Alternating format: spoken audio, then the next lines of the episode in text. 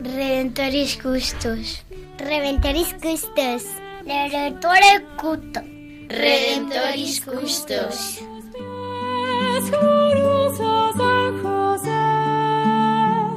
Escucha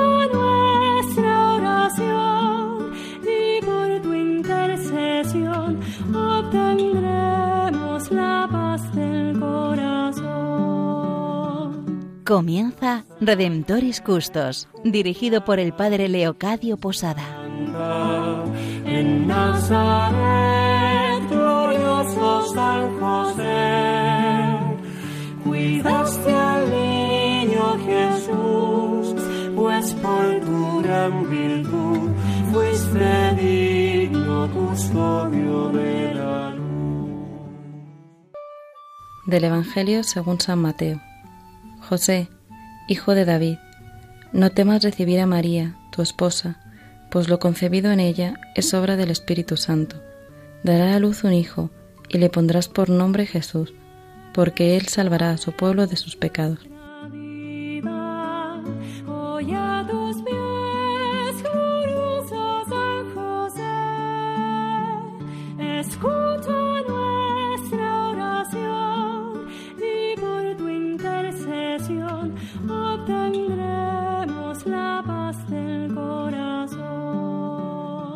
Queridos oyentes, bienvenidos un día más a Redentoris Custos. Un saludo a todos aquellos que nos acompañáis en este espacio para conocer más a San José. Soy José María González y en el día de hoy me están acompañando Matilde Olivera, Francisco Fernández, Sofía Cohen y el padre Leocadio Posada, que les damos las gracias por estar con nosotros en este programa. Pues muchísimas gracias, eh, José María, muchísimas gracias a todos aquellos que nos están escuchando en estos momentos. Quisiera empezar este compartir con una experiencia muy sencilla sobre San José. Un día leí un libro que se titulaba Un cura se confiesa. Pues voy a confesar uno de mis pecados y es que después de muchos años de vida sacerdotal, después de muchos años como creyente, descubrí a San José. Muchos años en los cuales él para mí era un personaje de la Navidad, por estudio, por fe, pues sí que sabía que era el esposo de María, el Padre de Jesús aquí en la tierra, pero que en ningún momento en mi vida llegaba como a marcarme una ruta, marcarme un camino, eh, fortalecerme en la fe. Y fue escuchando esta palabra de Dios que se nos leía antes del Evangelio de Mateo. Me impactó muchísimo el creerme con la ayuda del Espíritu Santo lo que nos dice la palabra de San José, esposo de María. José, no temas recibir a María, tu esposa. Ese tu esposa y saber que el que nacía de María se le confiaba a San José, para mí aquello fue un revulsivo muy grande en la fe y creo que por la gracia del Espíritu Santo, el concederme la gracia de creerme que era así, José es el esposo de María y es aquel al cual se le ha confiado la vida de Jesús aquí en la tierra. Pues muchas gracias, Padre Leocadio, por sus palabras, una historia muy muy bonita. Y voy a empezar preguntándole a Matilde, nuestra colaboradora, cómo está desde nuestro último programa. ¿Qué tal, José María? Pues estoy muy bien, gracias. Y muy contenta de estar aquí con todos vosotros. Mando un saludo a todos los radioyentes y pues a ver qué sacamos hoy en claro y qué podemos aprender de San José. Hombre, eso por supuesto, gracias Matilde. Y me falta por preguntar a los dos ingenieros del programa, a Francisco y a Sofía. ¿Qué tal, José María? eh, pues aquí de nuevo con muchas ganas e intentaremos como, como ingenieros aportar ingenio. Hola José María y un saludo muy grande a todos los que nos están escuchando, que mm, también estoy muy contenta de estar otra vez con todos ustedes y mm, nada, como dice Mati, a ver que, que si hoy podemos acercarnos todavía más a la figura de San José. Hombre, pues como hemos dicho, por supuestísimo. Muchas gracias a todos. Y el padre Leocadio ha empezado pues el programa con una anécdota y a mí también me gustaría comentar una de Santa Teresa de Jesús. Y se dice que cuando tenía 27 años y vivía en el monasterio de la Encarnación, enfermó gravemente y tuvo que salir de clausura para ser curada. Sin embargo, los remedios de aquella época no conseguían curarla y prácticamente se le daba por muerta debido a su gravedad. Regresando a Ávila, empieza a recurrir a San José, a encomendarse a él, y su vida poco a poco vuelve a la normalidad. A partir de ese momento, Santa Teresa empieza a tener un cariño particular a San José, tanto que le pone el nombre al primer convento que funda en el siglo XVI. Decía Santa Teresa, no me acuerdo hasta ahora haberle suplicado cosa que la haya dejado de hacer. Pues con esa misma fe comenzamos el programa de hoy.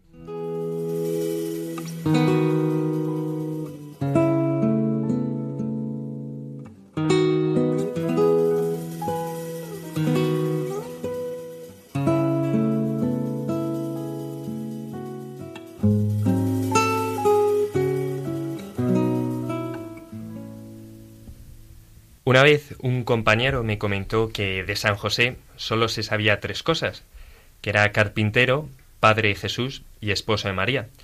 Y concretamente de esto último vamos a hablar hoy, en relación a la exhortación de San Juan Pablo II sobre San José. Fran, me gustaría que nos hablaras un poco sobre ese papel de esposo de María. Qué responsabilidad más grande, ¿no te parece? Eh, en efecto, José María. Eh, de hecho, al comienzo del capítulo que estamos viendo de la exhortación apostólica, Juan Pablo II ya comenta que el núcleo central de la vida de San José, al que se refieren todos los padres eh, de la Iglesia, es como no podía ser de otro modo, ser esposo de María y padre de Jesús. Yo me planteaba, ¿de dónde la figura de San José? ¿Por, ¿por qué necesita Dios darle un esposo a María y un padre a Jesús? He ido, bueno, leyendo un poco por diversos libros y, y vas encontrando razones que, que son muchas veces muy, muy lógicas, ¿no? Eh, vamos, se, me ocurre, eh, y mucha gente así lo piensa, ¿no? Pues para defender la honra de la Virgen, eh, podemos pensar que en aquella época, pues cometer un adulterio era, era penado con la muerte, ¿no? Pues ahí la figura de San José. O podemos pensar, bueno, es que así Jesús, si estaba San José así, se, se evita que Jesús tenga el estatus de hijo legítimo. O podemos pensar, pues, pues la ayuda material que San José daría a la Virgen o, al niño, ¿no? Por ejemplo, al huir a Egipto o simplemente al, al, darles el, el oficio de carpintero, ¿no? Con respecto a eso que has dicho tú de, del tema del adulterio, ¿no? En época, en esta época, eh, María, como buena mujer israelita, pues eh, quedaba completamente sometida a su esposo, a José, y realmente ella quedaba a merced de lo que José dispusiera de ella. Entonces, si José hubiera decidido repudiarla, ella habría sido repudiada, eh, lo habría catado y aceptado. Y esto nos hace darnos cuenta de que para que Dios confiase a su madre a un hombre, realmente ese hombre debía ser alguien poco corriente, ¿no? Cierto, Mati. De hecho, eh, muchas veces cuando vemos todos estos argumentos son muy lógicos y, están muy bien y pueden ayudarnos en cierta manera, ¿no? Pero hay veces que se, se puede obviar a veces lo, lo más simple, ¿no? Y es que todo niño necesita una familia y toda familia necesita un padre. Dios, por supuesto que podía haber prescindido de San José y ya puestos, podía haber prescindido también de la Virgen María, es decir, Dios no necesita de nadie y podría haber salvado a la humanidad de muchas formas. Sin embargo, solemos ver en los Evangelios que a Dios lo que le gusta es lo natural, no le gusta llamar la atención. Podemos imaginarnos al niño Jesús naciendo pues como otros tantos niños, pues en, condiciones pues pobres, ¿no? O bueno, incluso podríamos decir, bueno, ¿y qué pasa cuando Jesús hace milagros? Bueno, cuando Jesús hace milagros, no los hace para suplir algo que podría haberse hecho de forma natural, por medios comunes y ordinarios. No, a, a, Dios lo que le gusta es lo natural, le gusta lo que ha creado, y de hecho es más, es muy lógico, porque por eso lo ha creado. Entonces, ¿qué ocurre? Que a Dios le gusta la familia, y Dios crea la familia. Es más, Dios mismo es familia. Por eso, cuando Dios decide hacerse hombre, quiere también una familia, y una familia surge de un matrimonio, y de ahí la importancia de la figura de José. Completamente de acuerdo, Fran. A veces se nos olvida que a Dios le gusta lo natural, lo sencillo, y, y qué más sencillo que, que la propia familia. Pues para ir adentrándonos en lo que nos habéis ido comentando en estos minutos, vamos a ir escuchando una canción acerca de San José. De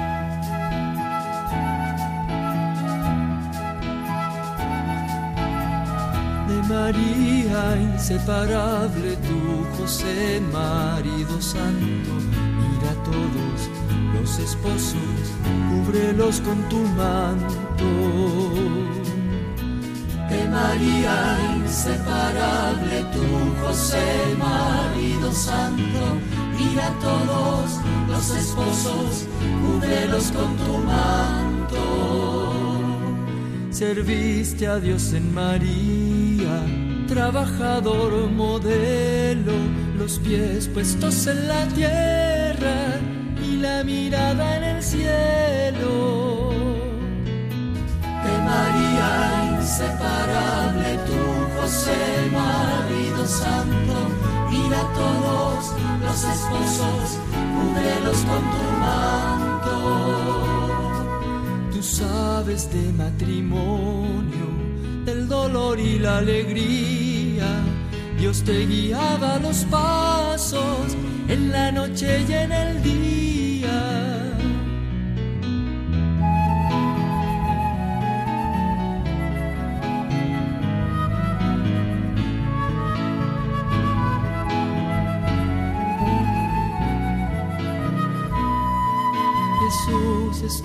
Tu lado, fue por ti siempre adorado, hiciste tuya su vida, día a día más amado.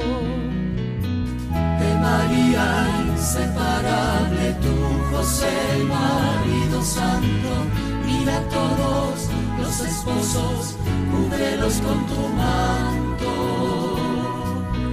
Por eso Dios nos enseña, marido, ponte de pie, mira tu máximo ejemplo, el esposo San José.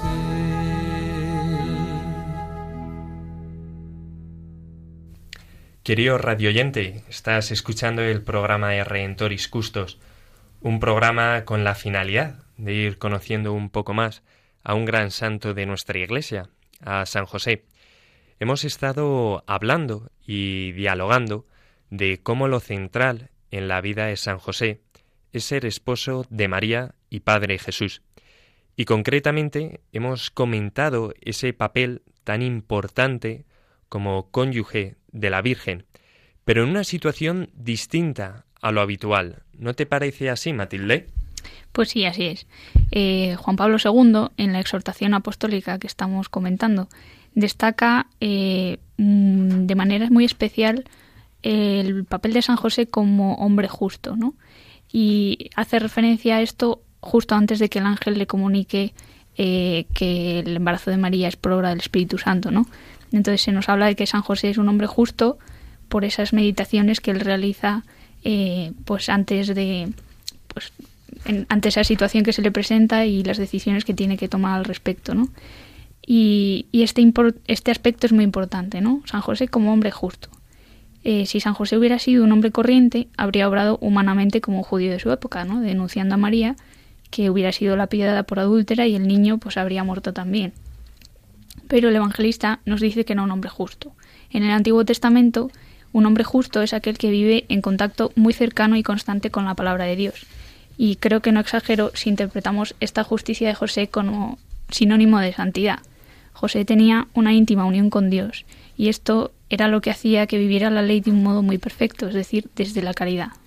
Estoy muy de acuerdo contigo, Mati, porque mmm, San José simplemente actúa, mmm, no protesta, no pregunta el por qué, sino que efectivamente demuestra la misma disponibilidad que de María a, a someter su voluntad a la voluntad de Dios, ¿no? Y mm, efectivamente esto es algo que va muy relacionado a lo que hablabas antes cuando decías que, que José era un hombre justo. No, no había entendido lo que decía el Salmo hasta que leí la exhortación, pero dice que el hombre justo sigue los mandatos de Dios. Y ya Benedicto XVI apuntaba que el justo es quien vive de la palabra de Dios, por tanto, quien vive abierto interiormente a Dios. Me gusta lo que comenta Sofi, eh, de que San José no, no, no, protesta, ¿no? Y eso que la situación debió de ser para, para San José verdaderamente dura.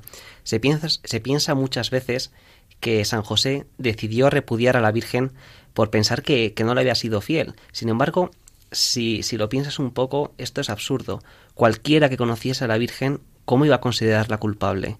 Y menos siendo un santo como José. ¿Cómo San José iba a pensar mal de la Virgen? José no entendía los motivos ni las causas. No sabemos cuánto sabría y cuánto no. Y probablemente si sabía algo, pensaría, ¿qué pinto yo en todo esto? Sí, bueno, a ese respecto, la verdad es que yo también he estado leyendo aquí a Llano y hay, bueno, yo no soy ninguna experta en Sagrada Escritura, pero he leído como mm, distintos eh, puntos de vista, distintas explicaciones eh, acerca de esto que tú dices, ¿no? De, del modo de obrar de San José, a qué se refiere exactamente que obre de un modo justo. Entonces, eh, hay quien dice que José no conocía que el embarazo de María era obra del Espíritu Santo y otros afirman que sí lo sabía o podía intuir algo, ¿no?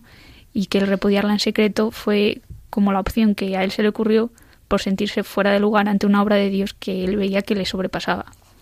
Entonces él habría decidido como retirarse de escena y dejar a María libre. Sin embargo, al mismo tiempo, cuando lees los evangelios, puede darte perfectamente la impresión de que José sí que dudó de María, ¿no?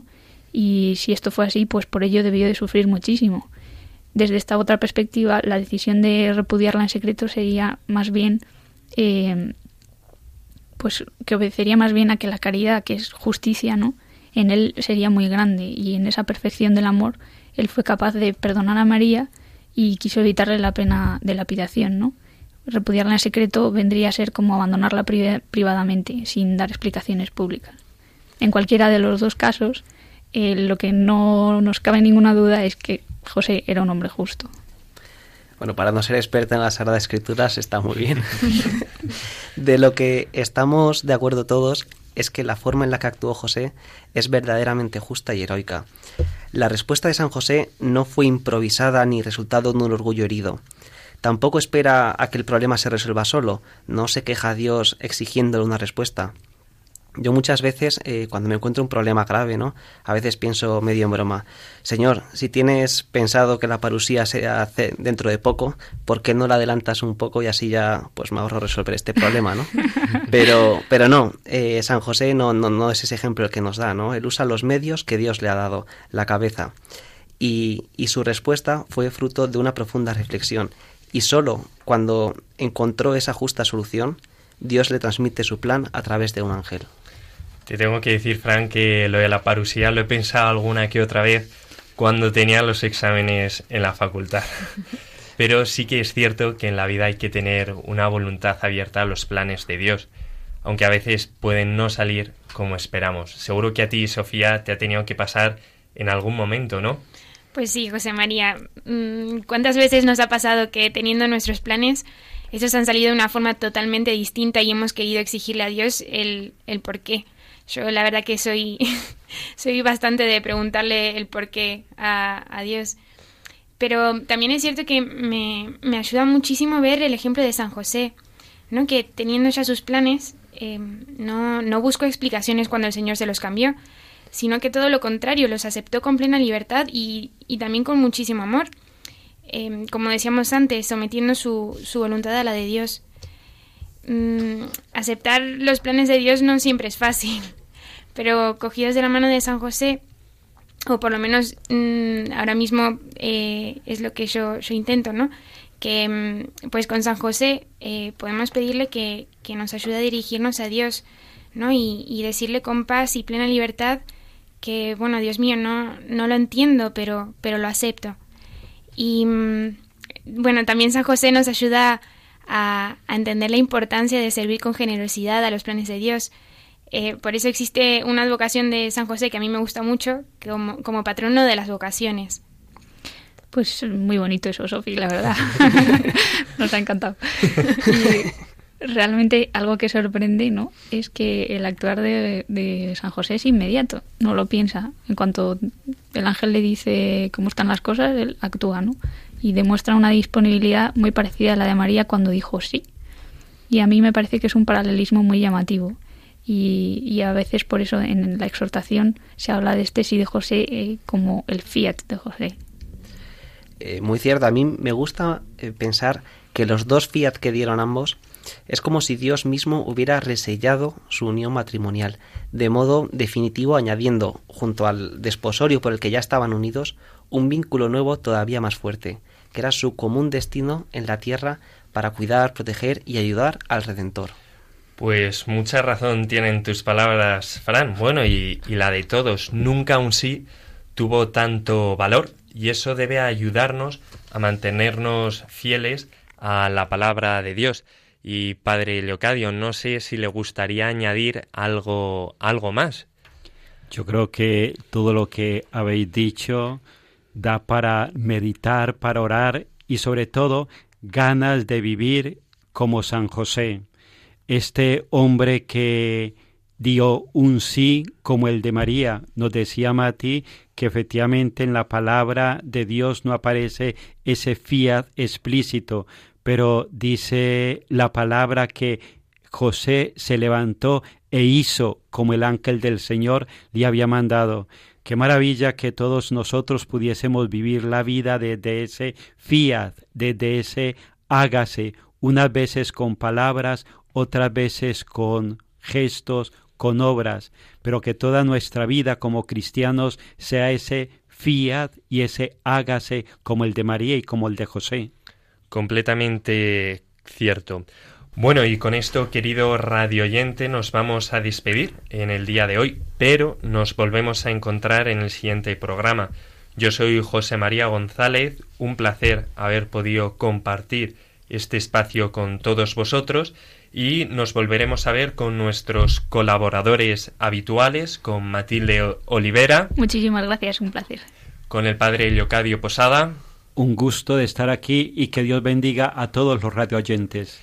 Y con nuestros dos ingenieros, Sofía Cohen. Muchas gracias, José María. Y con Francisco Fernández. Gracias, José María, por el siguiente programa. bueno, nos volveremos a ver y vamos a concluir con esta oración del Papa San Juan XXIII, en donde encomendamos a todas las familias del mundo y en especial a los matrimonios que pasan dificultades. Hasta el siguiente programa.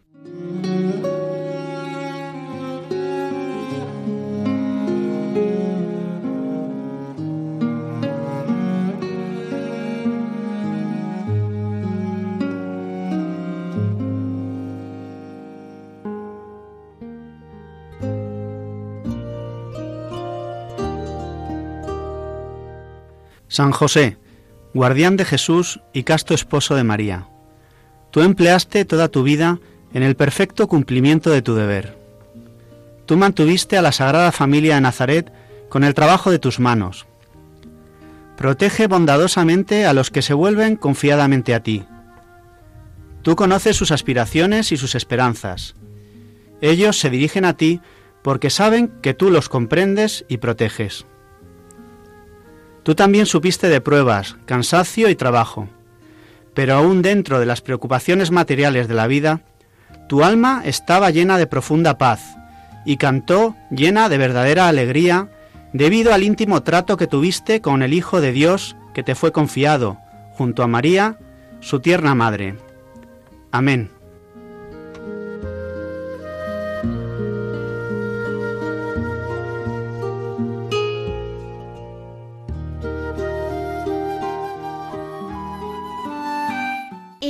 Ilustre descendiente de David, ruega por nosotros. Luz de los patriarcas, ruega por nosotros.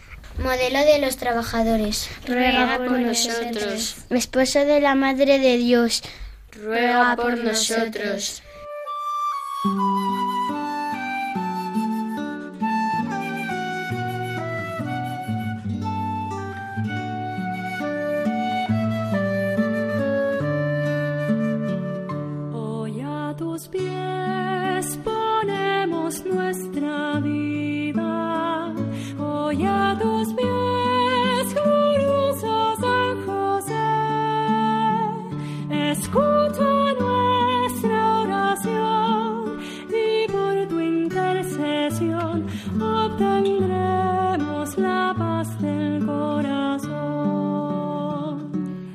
en Radio María Redemptoris Custos con el Padre Leocadio Posada.